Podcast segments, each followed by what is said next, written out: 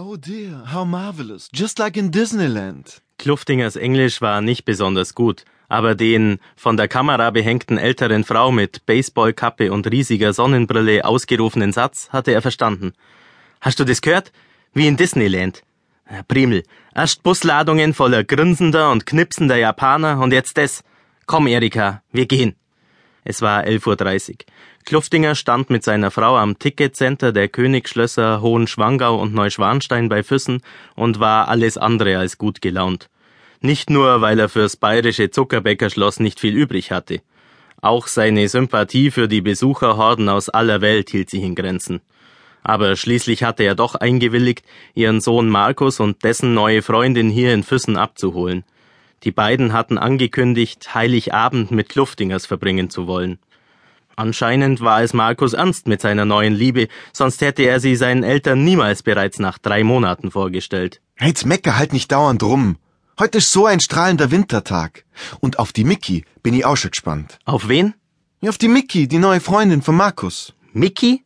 Wie Mickey Maus? Es passt ja wunderbar nach Disneyland. Und wie heißt dann die richtig? Ja, der Markus erzählt immer bloß von der Mickey. Vielleicht Michaela.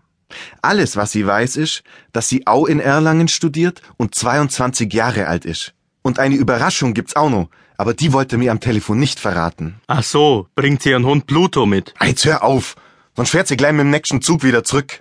Seit wann gibt's denn einen Direktzug Füssen-Entenhausen? Kluftinger drehte sich um und sah, wie sich Dutzende Japaner gegenseitig vor einem ordinären Schild fotografierten, auf dem lediglich ein Symbol für Neuschwanstein zu sehen war. Ein paar Meter neben dem Schild stand eine junge Japanerin, die keinen Fotoapparat in der Hand hatte und auch keiner Gruppe anzugehören schien.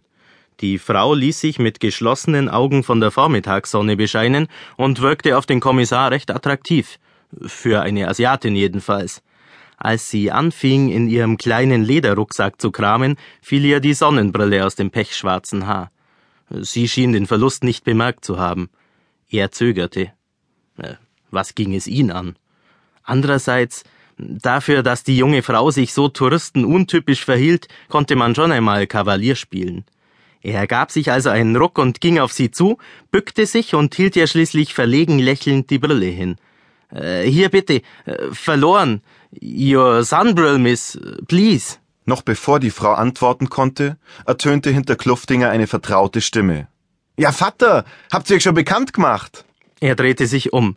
Fragend blickte er in das Gesicht seines Sohnes. Markus grinste. Wo ist denn die Mama? Verwirrt deutete Kluftinger auf Erika. Wie jetzt bekannt gemacht? Doch sein Sohn wurde schon heftig von seiner Mutter geherzt. Ja, das ist ein Zufall, nicht wahr? Dann darf ich mich mal vorstellen. Ich bin also die Yumiko. Und vielen Dank für die Sonnenbrille, Herr Kluftinger. Mit einem strahlenden Lächeln blickte die hübsche Asiatin von eben den Kommissar an. Erst nach und nach sickerte die Erkenntnis durch, dass vor ihm Markus neue Freundin stand. Yumiko. Mickey. Dafür stand also die Abkürzung. Ich, ähm, schön, ja, gut. Ich bin also der, der Vater, Fräulein. Sagen Sie doch bitte Mickey zu mir. Das tun alle. Ihr tadelloses Deutsch klang nach seiner tölpelhaften Ansprache in seinen Ohren wie Hohn. Weil er immer noch wie erstarrt dastand, schob sich Erika an ihm vorbei und umarmte die junge Frau. Sie schien nicht im geringsten verunsichert, weil Mickey eine Asiatin war, und wenn, ließ sie es sich nicht anmerken. Oder hatte sie davon gewusst? Er hatte ja nichts gegen Ausländer. Um Gottes Willen, nein. Er fand andere Lebensweisen durchaus interessant und respektierte sie auch. Er schaute sogar ab und zu das Auslandsjournal im Fernsehen an. Komm jetzt, mir gehen. Erika zupfte ihn am Ärmel. Wohin? Aufs Schloss. Äh, Ich glaub, das lassen wir heut.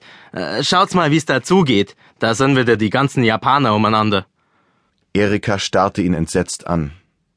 Markus musterte ihn mit zusammengekniffenen Augen. Nur Yumiko begann plötzlich schallend zu lachen. Ich weiß, manchmal habe ich das Gefühl, meine Landsleute haben Angst, dass man ihnen die Sehenswürdigkeiten wegnimmt, wenn sie nicht schnell genug hinrennen. Ich frage mich immer, wer wohl all die schrecklichen Fotos zu Hause ansehen muss. Kluftingers Pulsschlag verlangsamte sich wieder. Das schien ja ein ganz patentes Mädli zu sein. Genauso dachte er doch auch.